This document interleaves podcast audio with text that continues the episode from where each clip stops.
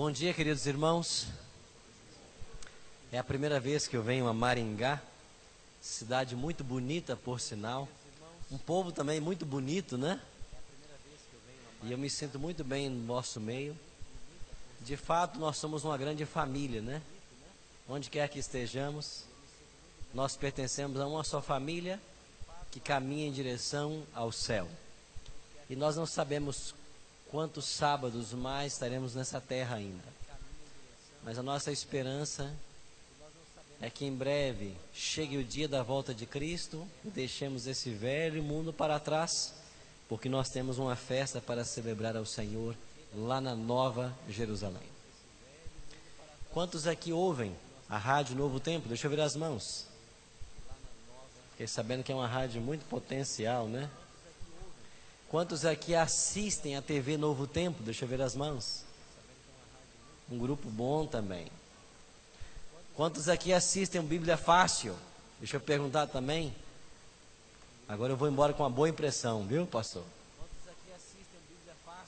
Você sabia que nós temos mais de 13 mil alunos no estado do Paraná? Você sabia que nós temos 1.500 alunos aqui em Maringá? A Novo Tempo manda por dia 450 estudos bíblicos, se contarmos 30 dias por mês. E em Maringá tem mais de 1.500 alunos. É um exército que precisa ser colhido. E hoje à tarde, a partir das 2h45, nós vamos falar de uma estratégia que a igreja pode usar para chegar até esses alunos. Todos os dias eu recebo cartas e e-mails no Novo Tempo contando lindas histórias e como Deus tem usado os meios de comunicação para a pregação do Evangelho. Hoje nós temos mais de 600 cidades no Brasil com a TV Novo Tempo em canal aberto. E nós temos também na Sky uma multidão de telespectadores. A audiência potencial da Novo Tempo hoje chega a 63 milhões de brasileiros. Amém? Um terço do país tem acesso à TV Novo Tempo. Eu estou vendo Glaucio lá atrás, é? Minha amiga, que bom revê-la aqui, viu? Não sabia, você é daqui? É? Muito bom. A Glaucia está ali, apresentadora do Caixa de Música, e ela pode confirmar tudo que nós estamos falando aqui sobre a Novo Tempo. Hoje à tarde vamos então trabalhar um pouquinho estratégias que a igreja pode usar para alcançar de uma forma especial esses amigos. Um abraço aos nossos internautas. O segundo culto é transmitido pela internet. Um abraço a todos vocês. Tome a sua Bíblia agora, nesse momento especial de estudo e vamos aprender um pouquinho mais da palavra de Deus.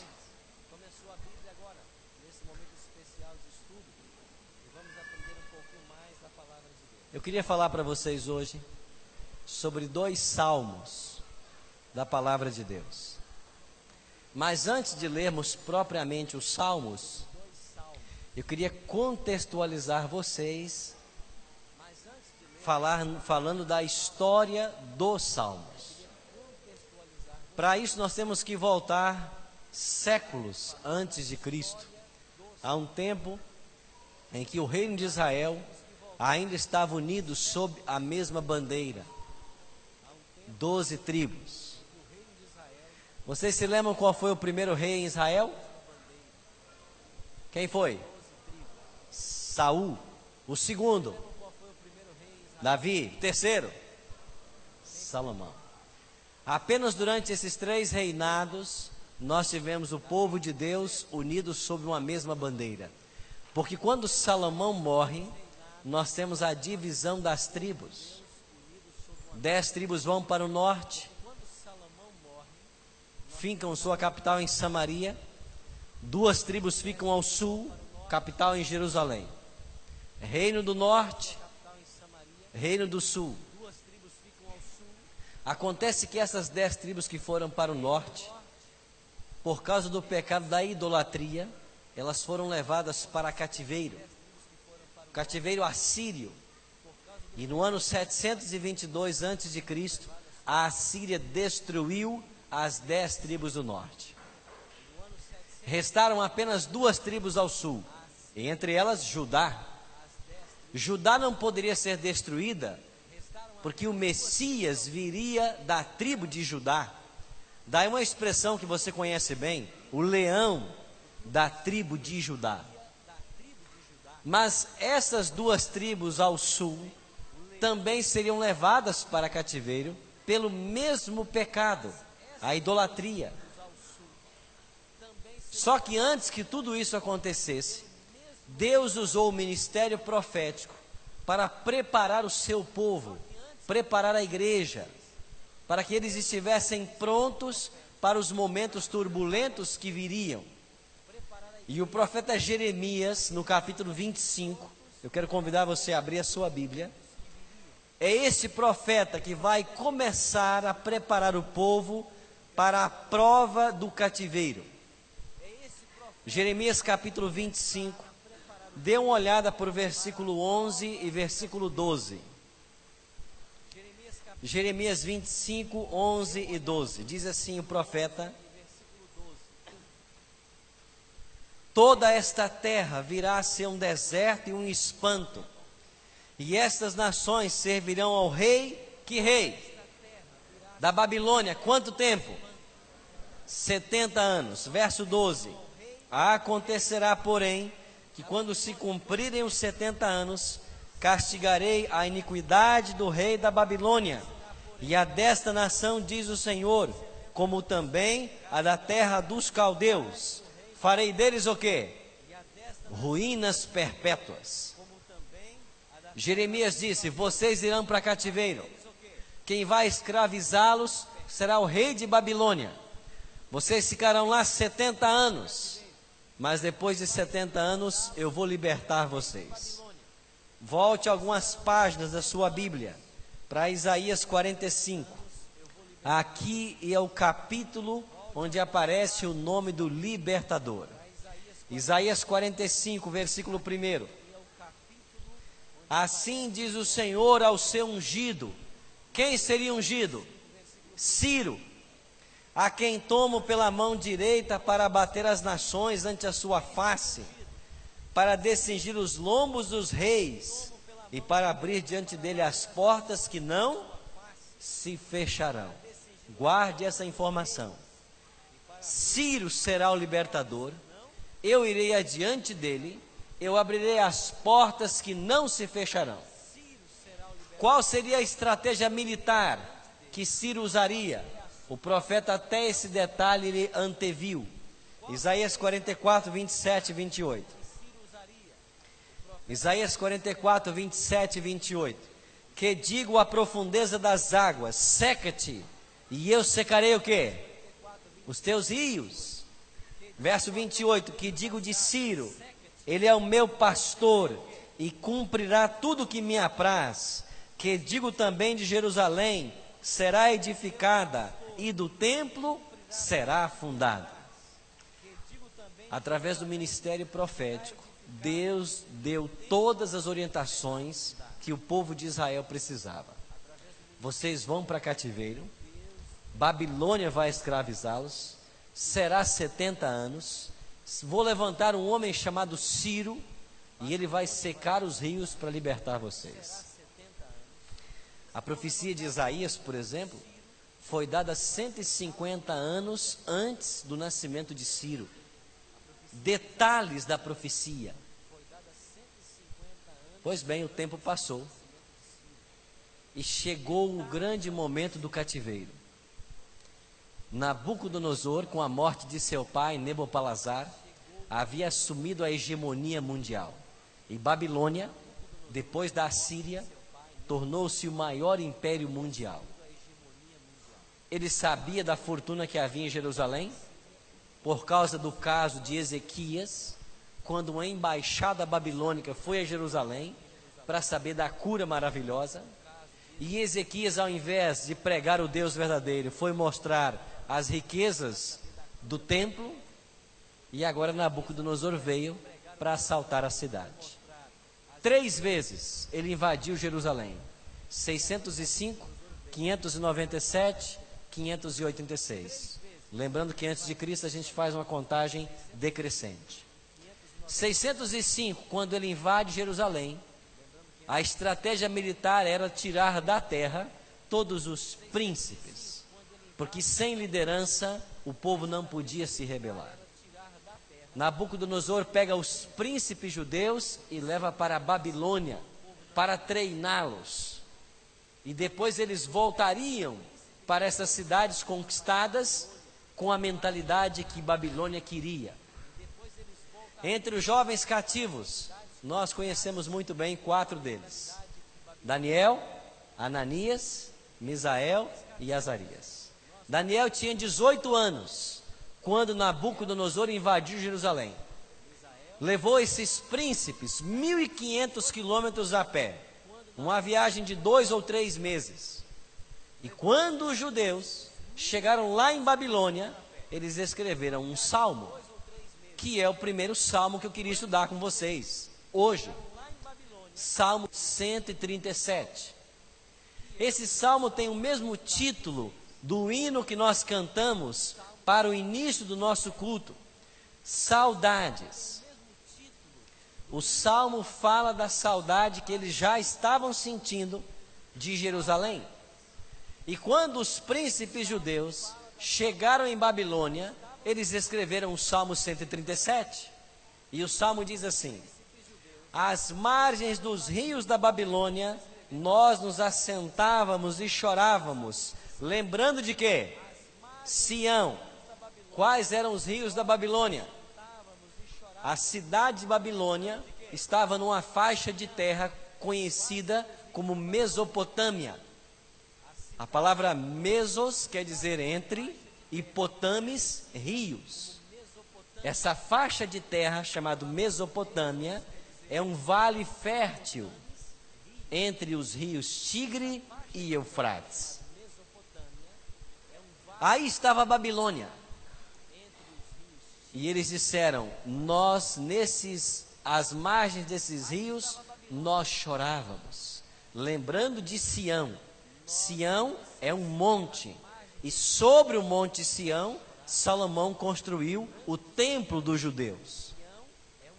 Verso 2: Nos salgueiros que lá havia, pendurávamos nossas harpas, pois aqueles que nos levaram cativos nos pediam canções e os nossos opressores que fôssemos alegres, dizendo: Entoai-nos alguns dos cânticos de Sião. Como, porém, haveríamos de entoar o canto do Senhor aonde? Terra estranha.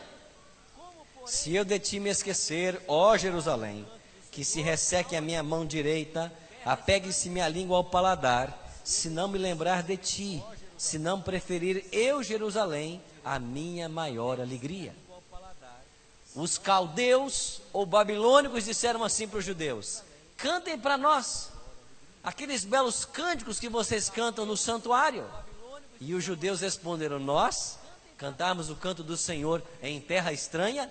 Jamais. Fique sabendo que nós só ficaremos aqui 70 anos, porque quando se passarem os 70 anos, Deus vai levantar um homem chamado Ciro. Nós não sabemos quem ele é, mas Deus vai levantar esse homem e ele vai fazer secar os rios, e ele vai nos libertar das mãos de vocês. Feliz aquele que nos libertar de vossas mãos. Feliz aquele que pegar os filhos de vocês e esmagar a cabeça deles contra as pedras. Em casa, leia esse salmo com bastante atenção. O tempo começou a contar. 70 anos. Aquele garoto que fora para o cativeiro com 18 anos, estava com aproximadamente 87 anos de idade. E Daniel, lendo os rolos do profeta Jeremias, o mesmo capítulo 25 que nós lemos hoje, Daniel chegou à conclusão de que os 70 anos estavam se cumprindo. E Daniel começou a orar para que Deus cumprisse sua promessa. O que aconteceu? Ciro era sobrinho de Dario. Um liderava o império Medo, o outro os persas. E eles se uniram, uma fusão. E aí surge o império Medo-Persa. Ciro começou a cavar uma grande vala paralelo ao rio Eufrates. E na, no dia marcado, ele desviou o curso do rio Eufrates para esta grande vala e entrou marchando com os seus soldados pelo leito do rio. Os portões que davam acesso à cidade, que deveriam estar trancafiados, estavam todos abertos. Lembra-se de Isaías, quando Deus disse: Eu irei adiante deles e abrirei as portas que não se fecharão? Nessa noite em que Ciro fez isso, 13 de outubro de 539, o neto de Nabucodonosor, Belsazar, estava dando uma festa para mil convidados. E quando todos já estavam embriagados, altos, o rei disse assim: Vão ao templo de Marduk e peguem lá dos utensílios sagrados que os judeus usavam para os rituais. Trouxeram os vasos sagrados. Aí não estava a arca da aliança, porque quando o templo foi destruído na terceira invasão, em 586, judeus piedosos pegaram a arca da aliança e esconderam numa caverna próxima a Jerusalém. Mas os vasos foram roubados e agora o rei e os seus convivas começam a beber vinho nos vasos sagrados. Foi a gota na paciência divina. Uma mão misteriosa apareceu na parede do palácio e escreveu: Mene Mene Tekel Farzim.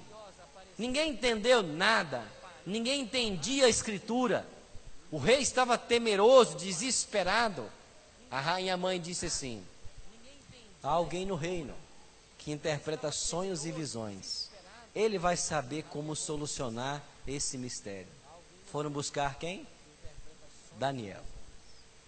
Entra aquele homem, uns 87 anos de idade, lê a frase na parede e diz assim para o rei: Você foi pesado na balança e achado em falta.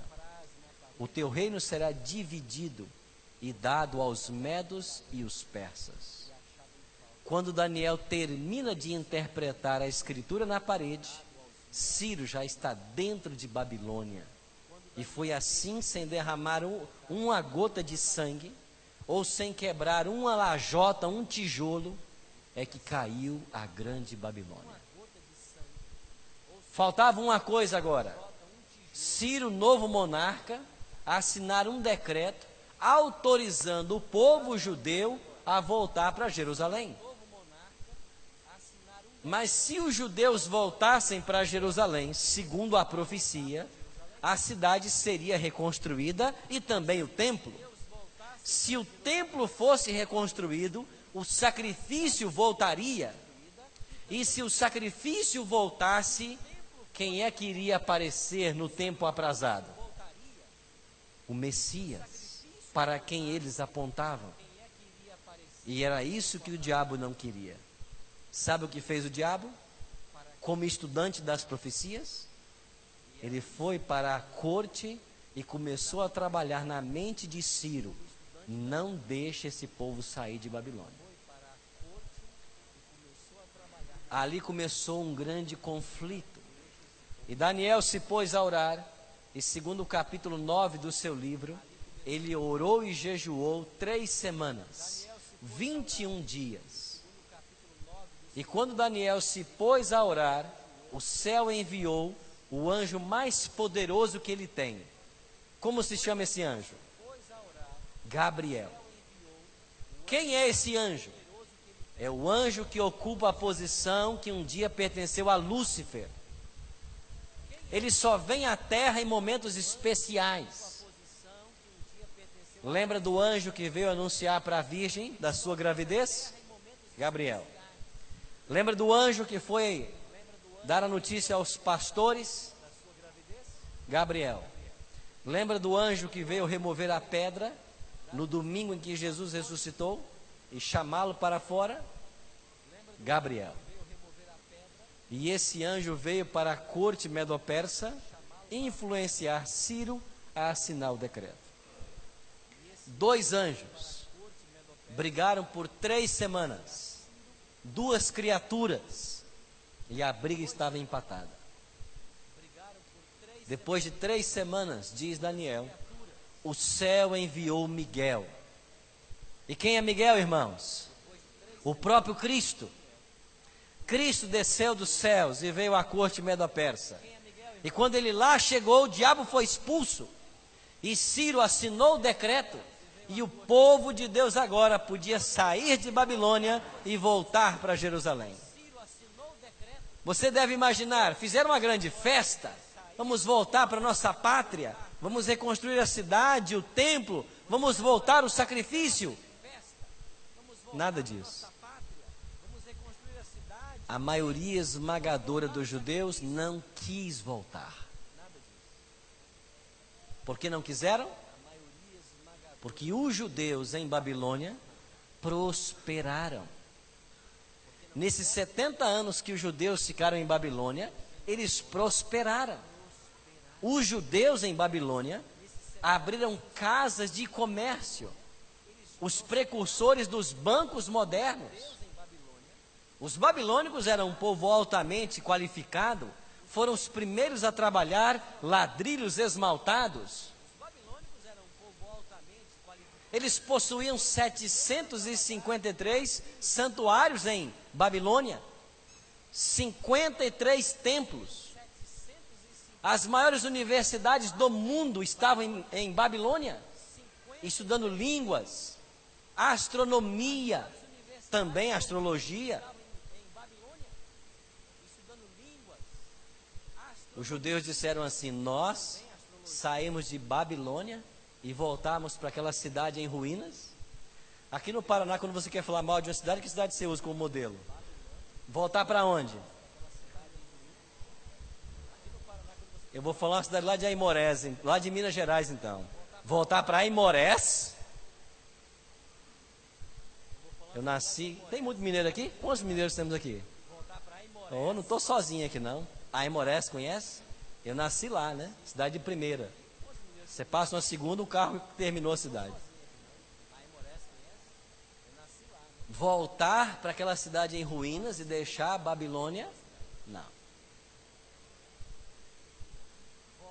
Mas cerca de duas mil famílias voltaram. E esses que voltaram também escreveram um salmo que funciona como contraponto do Salmo 137, que é o Salmo 126. Olha o Salmo 126. É um cântico de romagem. É um hino para ser cantado enquanto se caminha. E os judeus que voltaram de Babilônia para Jerusalém, eles voltaram cantando assim: Quando o Senhor restaurou a sorte de Sião, ficamos como quem sonha. Então a nossa boca se encheu de riso a nossa língua de júbilo. Então entre as nações se dizia: Grandes coisas o Senhor tem feito por eles. Com efeito, grandes coisas fez o Senhor por nós. Por isso estamos. Restaura, Senhor, a nossa sorte como as torrentes do Neguebe. Os que com lágrimas semeiam, com júbilo ceifarão. Os que saem andando, quem sai andando e chorando enquanto semeia, voltará com júbilo trazendo seus feixes. O povo voltou num tempo difícil, brigando com os samaritanos, reconstruíram a cidade, reconstruíram o templo, e no dia da inauguração, por volta do ano 516, era essa uma cerimônia agridoce. Metade da igreja chorava, metade sorria. Os judeus com mais de 70, que haviam conhecido a glória do templo de Salomão, choravam essa casa reformada em nada se comparava à glória do templo de Salomão. A arca da aliança, que estava no Santíssimo, se perdera. Agora uma grande pedra ocupa o seu lugar. Eles estavam chorando. Mas os jovens judeus que nasceram em Babilônia, que nunca haviam visto Jerusalém, que haviam agora visto o templo, que estavam podendo sacrificar de novo no santuário, esses estavam felizes. E nessa cerimônia agridoce, levantou-se o profeta Ageu e profetizou o que está escrito em Ageu 2, 8 e 9. O profeta disse assim: A glória desta última casa será maior do que a primeira, porque nela pisará o desejado de todas as nações. E quando Cristo entra pela primeira vez no templo, cumpre-se a profecia de Ageu. E Deus veio visitar seu povo. E na plenitude dos tempos, diz Gálatas 4:4, Deus enviou Jesus para salvar a todos nós e para dar fim ao reino de Satanás. Amém? Isso tudo é história, né? O que, que isso tem a ver conosco nessa manhã? Apocalipse, capítulo 18. Vamos para a aplicação do sermão.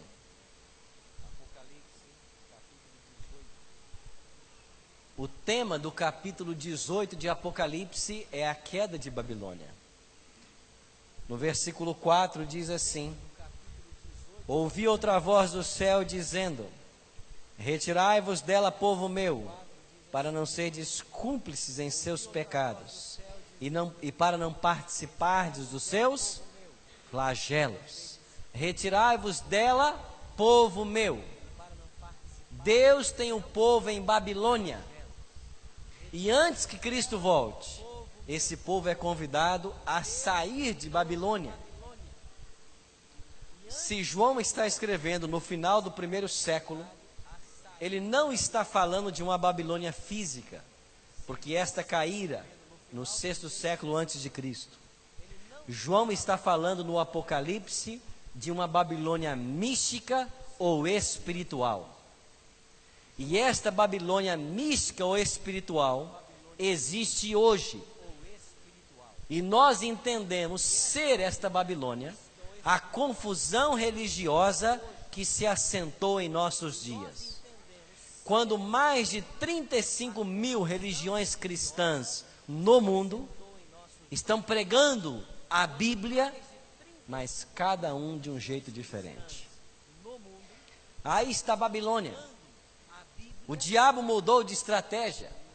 Se no passado ele matava quem pregava a verdade, esse foi o caso dos discípulos, dos mártires do primeiro século, dos heróis da Idade Média o problema é que quanto mais santo ele matava, mais mártir ele fazia, maiores eram as conversões. Como Tertuliano concluiu no segundo século, o sangue dos mártires é semente. Então o diabo mudou de estratégia. Ele se infiltrou dentro da religião cristã e ele começou a torcer a pregação. E a escritora Ellen G. White diz que quando a igreja estava no Coliseu, nas montanhas, errante e peregrina, ela prosperou. Mas quando a igreja trocou os círculos e as arenas por um local junto ao trono que governava o mundo, ela se paganizou. E hoje nós temos igrejas em qualquer canto desse Brasil. Se você for à Baixada Fluminense, no Rio de Janeiro, onde eu morei por cinco anos, você vai poder visitar a igreja pentecostal do Cuspe de Jesus. Um dia Jesus cuspiu no chão e fez lodo, não fez? E curou um cego. Pois abriram uma igreja com esse nome lá agora. Em Brasília tem a igreja quadrangular do Triângulo Redondo. Tem que pensar muito para entender a filosofia dessa igreja. Em Itaboraí, no Rio de Janeiro, Igreja de Jesus, cara de leão. Talvez por causa do leão na tribo de Judá. Eu não sei os nomes que você já viu por aí. Mas o Evangelho está sendo comercializado aí está a Babilônia.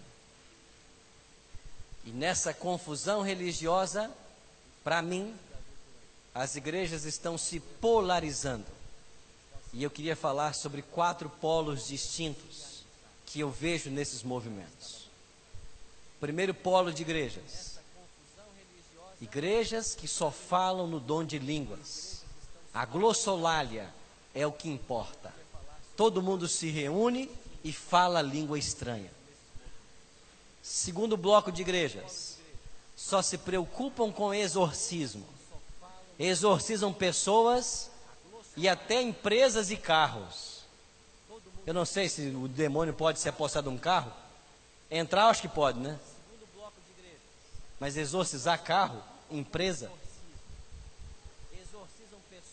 Igrejas que só se preocupam com a cura divina. Igrejas que só se preocupam com a teologia da prosperidade. Para mim, elas estão se polarizando. Primeiro bloco de igrejas. escutem que o apelo de Deus é que o povo dele saia de Babilônia. Isso quer dizer que Deus tem um povo aonde? Em Babilônia. Milhares de pessoas sinceras estão buscando a Cristo, buscando a verdade mas quando chegam nessas igrejas, o que elas veem é apenas uma manifestação de um dom de falar língua estranha. Porque eu acredito que o dom de línguas no movimento pentecostal e neopentecostal não é o autêntico dom de línguas. Se você for para Atos capítulo 2, eu apresento pelo menos três razões. Primeiro, o verdadeiro dom de línguas é a habilidade de você falar uma língua com a qual você nunca teve contato. Por exemplo, eu nunca estudei russo, mas se Deus quisesse me usar para pregar na Rússia ou para um russo, Ele me daria a habilidade de falar em russo sem nunca ter estudado a língua. Segundo, o dom de línguas é a habilidade de você falar uma língua materna de alguma nação. Porque esse é o adjetivo que aparece em Atos capítulo 2. Quando os discípulos começaram a pregar no dia de Pentecostes, os ouvintes disseram uns para os outros: Não são esses aí galileus os que estão falando? Não falam eles o grego e o aramaico? Como, pois, os ouvimos falar, cada um em nossa própria língua materna. Partos, medos, elamitas, naturais da, da Capadócia, do Ponto, da Panfígia, Bitínia. Como nós estamos entendendo a eles? Terceiro ponto. O Espírito Santo só vai dar o dom quando houver necessidade. E se eu falo e todos vocês entendem o português, não há necessidade do dom de línguas. O que acontece então, pastor? Acontece que essas pessoas sinceras, quando vão a esses movimentos, o que, que eles ensinam? Se você não fala língua estranha, é porque você não é batizado com o Espírito Santo. E se você não é batizado, você é um cristão de segunda categoria. Só quem é batizado é cristão genuíno. E essas pessoas sinceras, elas estão no meio de um culto tremendamente barulhento. Todos estão falando, e daqui a pouco, por um efeito psicológico, elas começam, harabarachura, shurabarahara. E o pastor diz assim: foi batizado. E a partir daí, nunca mais param de falar. Eu e Edinaldo fizemos teologia juntos na Bahia por quatro anos. E havia em nossa classe um outro colega chamado Giovanni, que é pastor no Nordeste hoje. Ele foi membro oito anos de um movimento que falava línguas. E em uma classe nossa, chamada Movimentos Contemporâneos, nós perguntamos para ele o que, que acontecia e ele disse que por oito anos falou línguas, mas nunca soube o que disse. Mas descreveu exatamente isso Todo mundo começa a falar e você fala junto. Ninguém entende nada. Eu batizei alguns anos atrás um senhor que por 42 anos foi membro de uma igreja que falava línguas. E ele foi um dia ao meu escritório e com lágrimas nos olhos me contou uma história. Pastor, eu estava caminhando no meu bairro e vinha ao meu encontro uma irmã da minha ex-igreja. Quando ela se aproximou, ela disse assim: Irmão José, o senhor se apostatou? E eu disse para ela: Não, porque eu estou mais firme como nunca. Mais firme do que nunca. Eu agora sou adventista do sétimo dia. E ele me contou chorando de que ela deu um pulo para trás e disse: O sangue de Jesus tem poder. Adventista? E ele disse: Tem poder sim, porque me libertou de 42 anos de trevas. Pastor, eu aprendi em três, três reuniões com vocês o que eu não aprendi em 42 anos no movimento pentecostal. E por que não aprendeu? Porque enquanto a multidão está iludida falando línguas, como que a Bíblia permanece? Fechada. Esse povo não sabe de santuário, não sabe de juízo, não sabe da guarda da lei de Deus. Eles não sabem. Porque enquanto falam línguas, enquanto brincam, a Bíblia está fechada. Segundo polo de igrejas, só pensam em exorcismo. Eu não sei como que eles agendam um diabo para segunda, nove da noite. Um demônio para terça, onze da noite. Porque TV e rádio tem horário para começar e terminar.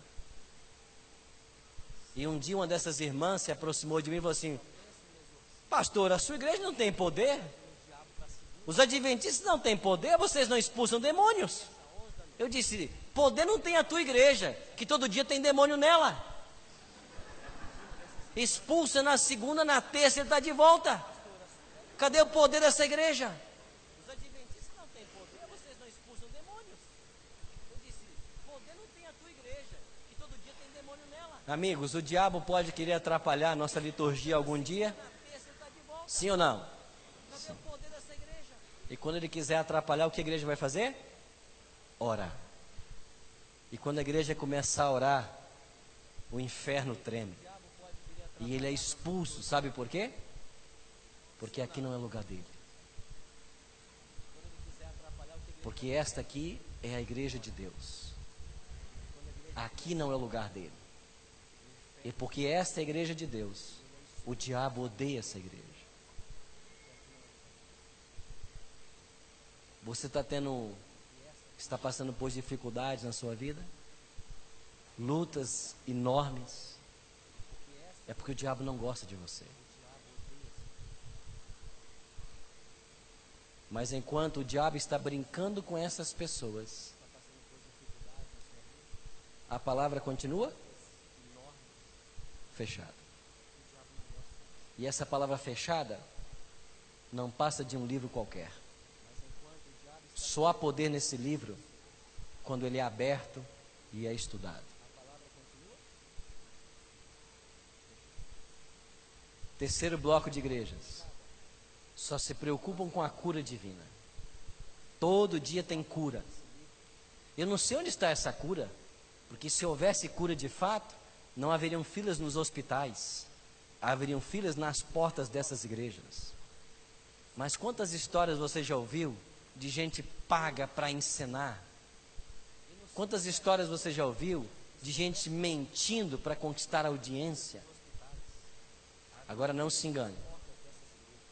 O diabo também tem poder de curar. Ele pode colocar a doença e pode tirá-la.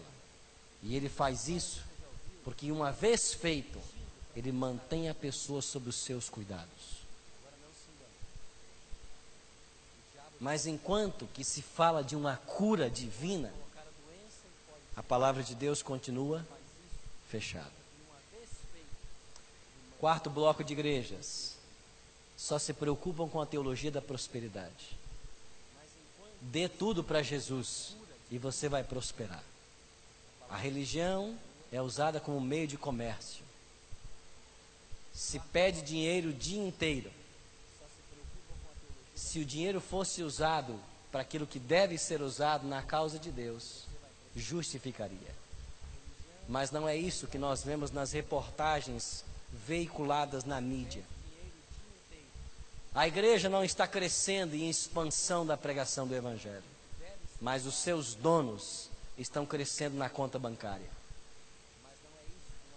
Vez por outra você ouve de escândalos, compra de fazendas, aviões, empresas, porque os donos de igreja estão lucrando. E deixa eu fazer um parênteses aqui. A igreja adventista é milionária, irmãos. Sim ou não? Olha a rede de escolas e universidades que nós temos no mundo. Olha a nossa rede hospitalar, nossas instituições, nossas casas publicadoras. Olhe para os nossos centros de mídia, para os prédios, para as igrejas. A igreja adventista é milionária. E a pergunta que eu faço para você é: de quem é tudo isso, irmãos? De quem, irmãos? Deus. Sabe por quê? Porque se o nosso pastor aqui quiser vender esse piano, ele não consegue. E por que não consegue?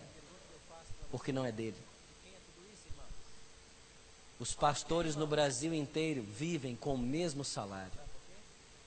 Nós somos assalariados para estar 24 horas à disposição dessa igreja. Nós assinamos anualmente um termo de compromisso religioso, de conflito de interesses, porque nós não temos outra atividade senão estar a serviço dessa igreja. A Novo Tempo tem chegado a muitas cidades. E em Brasília, no ano passado, ela alcançou um senhor que procurou a igreja e quis atualizar o seu dízimo, devolver o dízimo atrasado. Nove milhões foram devolvidos para a igreja. Uma única pessoa. O pastor da igreja dele, quanto ganhou naquele mês? Quanto, irmãos? 3.500 reais bruto. Nosso salário. 3.500 reais bruto. Foi isso que ele ganhou. Sabe por quê? Porque a igreja adventista não tem dono.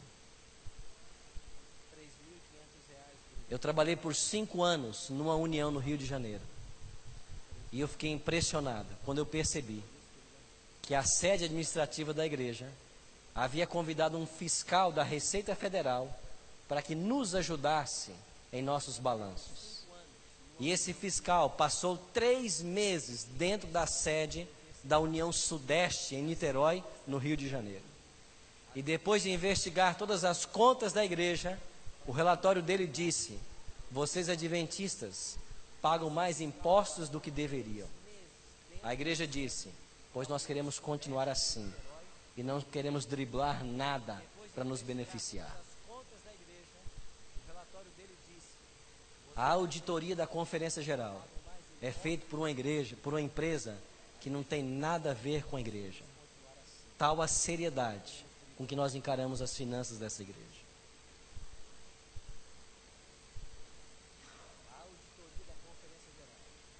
Mas você entende aonde está a Babilônia? E Deus está fazendo um apelo para que o seu povo saia de Babilônia. Meu último texto, Apocalipse capítulo 16. Olhe para o versículo 12. Apocalipse 16, verso 12. Aqui há uma descrição da sexta praga. E o verso 12 diz assim: Derramou o sexto a sua taça sobre o grande rio Eufrates, cujas águas o quê?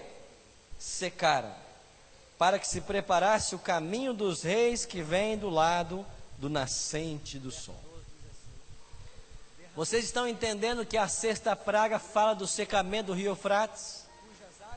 E o secamento do rio Eufrates significa o tirar de Babilônia o seu poderio, o seu sustentáculo. Isso quer dizer que Ciro é um tipo de Cristo.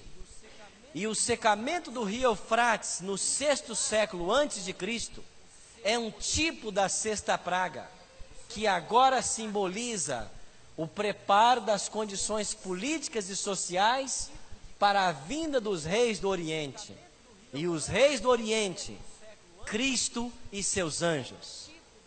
A história, meus amigos, vai se repetir. O rio Eufrates vai se secar. Babilônia vai cair. Ciro é um tipo de Cristo. Mas sabe qual é uma outra verdade que esta analogia nos ensina? Na hora que Cristo voltar para levar o seu povo de Babilônia para Nova Jerusalém, muitos não quererão ir. E por que não quererão ir? Porque prosperaram em Babilônia. Porque criaram laços, raízes com Babilônia. E assim como os judeus do sexto século, eles não vão deixar Babilônia. Eu não conheço vocês. Mas a pergunta para você no final do culto de hoje é: você tem algum laço com Babilônia?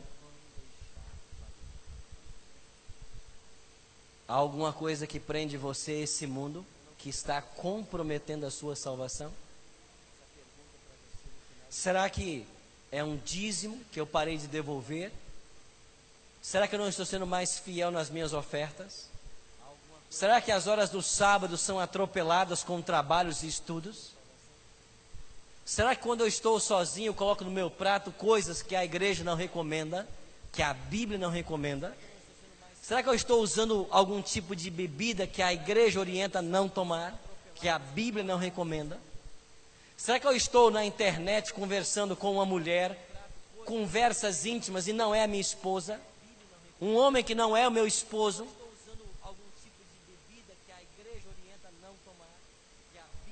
Eu não sei, mas você sabe.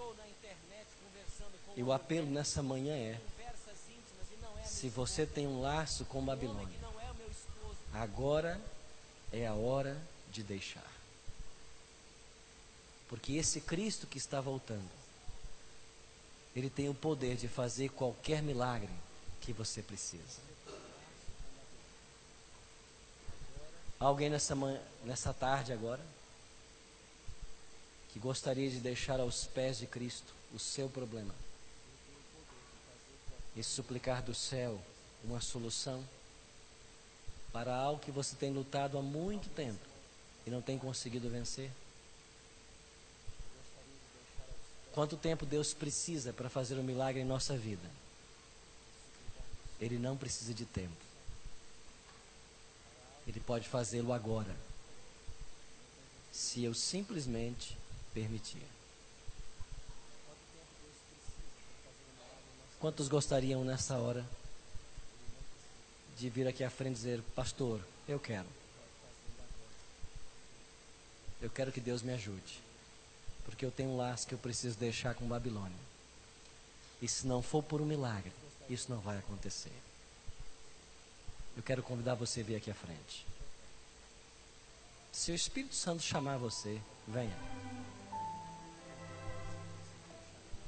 Quer deixar aos pés de Cristo sua luta hoje e dizer: Senhor, se não for o milagre da tua graça, eu nunca chegarei ao céu. Está você lutando com o pecado há anos e anos. Sabe quanto tempo Deus precisa para fazer um milagre na sua vida? Ele não precisa de tempo. Ele pode fazer num piscar de olhos.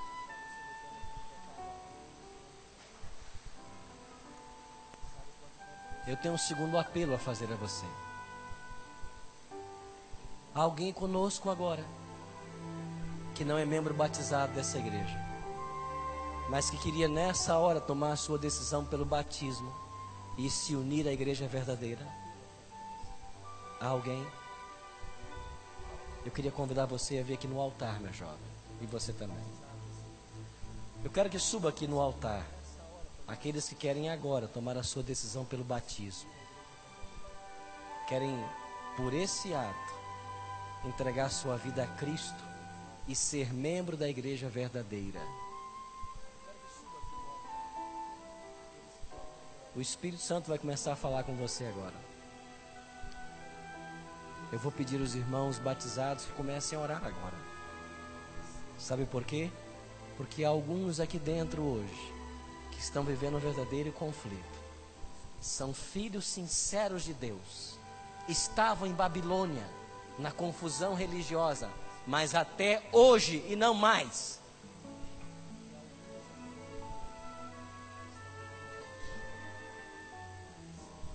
E você está ouvindo a voz do Supremo Pastor te convidando. Sai dela, povo meu. É para você. O Espírito Santo está falando com você? Vem aqui à frente. Tome a sua decisão pelo batismo.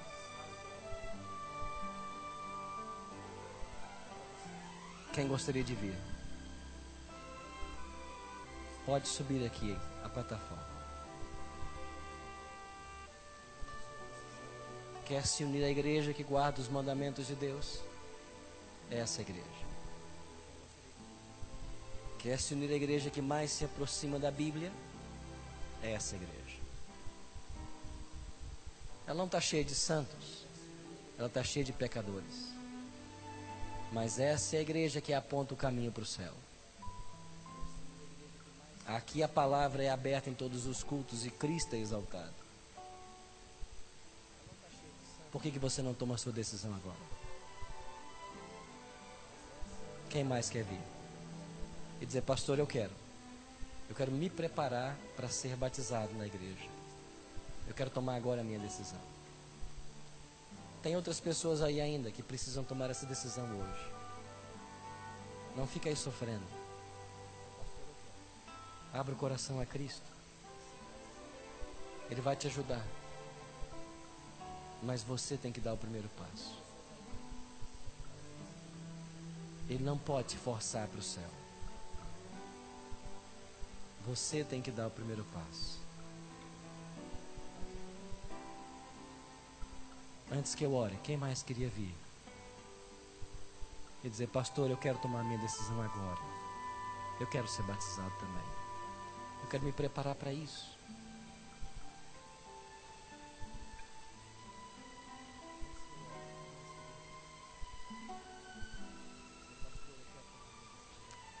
Louvado seja Deus pela decisão de vocês. Eu queria convidar você a orar agora. Feche os seus olhos. Pai Santo, o teu Espírito está conosco nesta hora, porque Ele tem falado aos corações. O teu Espírito nunca se separa de nós, porque Ele é Deus conosco. Aqui estamos na tua igreja tomando decisões que terão peso de vida ou morte eterna. E nós louvamos o teu nome, porque muitos dos teus filhos ficaram de pé nesta hora e estão pedindo do céu agora um milagre, para que os laços que eles têm com Babilônia, que nós temos com Babilônia, sejam rompidos para a honra e glória do teu santo nome. Aqui no teu altar estão pessoas que tomaram a decisão por Cristo nessa hora. A nossa oração por eles é uma oração especial. Coloque ao lado de cada um deles anjos magníficos em poder, para guardá-los e protegê-los deste momento até o dia do seu batismo e até o dia da volta de Cristo. Permita que eles tenham em breve essa oportunidade e que os nomes deles possam ser escritos no livro da vida lá nos céus. Obrigado, Pai, porque a tua palavra nos liberta da ignorância, das trevas e do erro. Dá-nos o teu espírito para vivê-la. Atua em nosso coração cotidianamente e não nos deixe perecer nesse mundo de pecado, mas leva-nos para o teu reino de glória. Que a tua bênção repouse sobre todos nós nessa hora. E que o teu bom e santo Espírito nos traga hoje à tarde também às duas e meia, para descobrirmos o que fazer para nos envolver num grande exército que haverá de concluir a tua obra nessa cidade. Dá-nos a tua bênção agora. Despeça-nos com a tua paz e com o perdão dos nossos pecados. Em nome por amor de Cristo te oramos. Amém.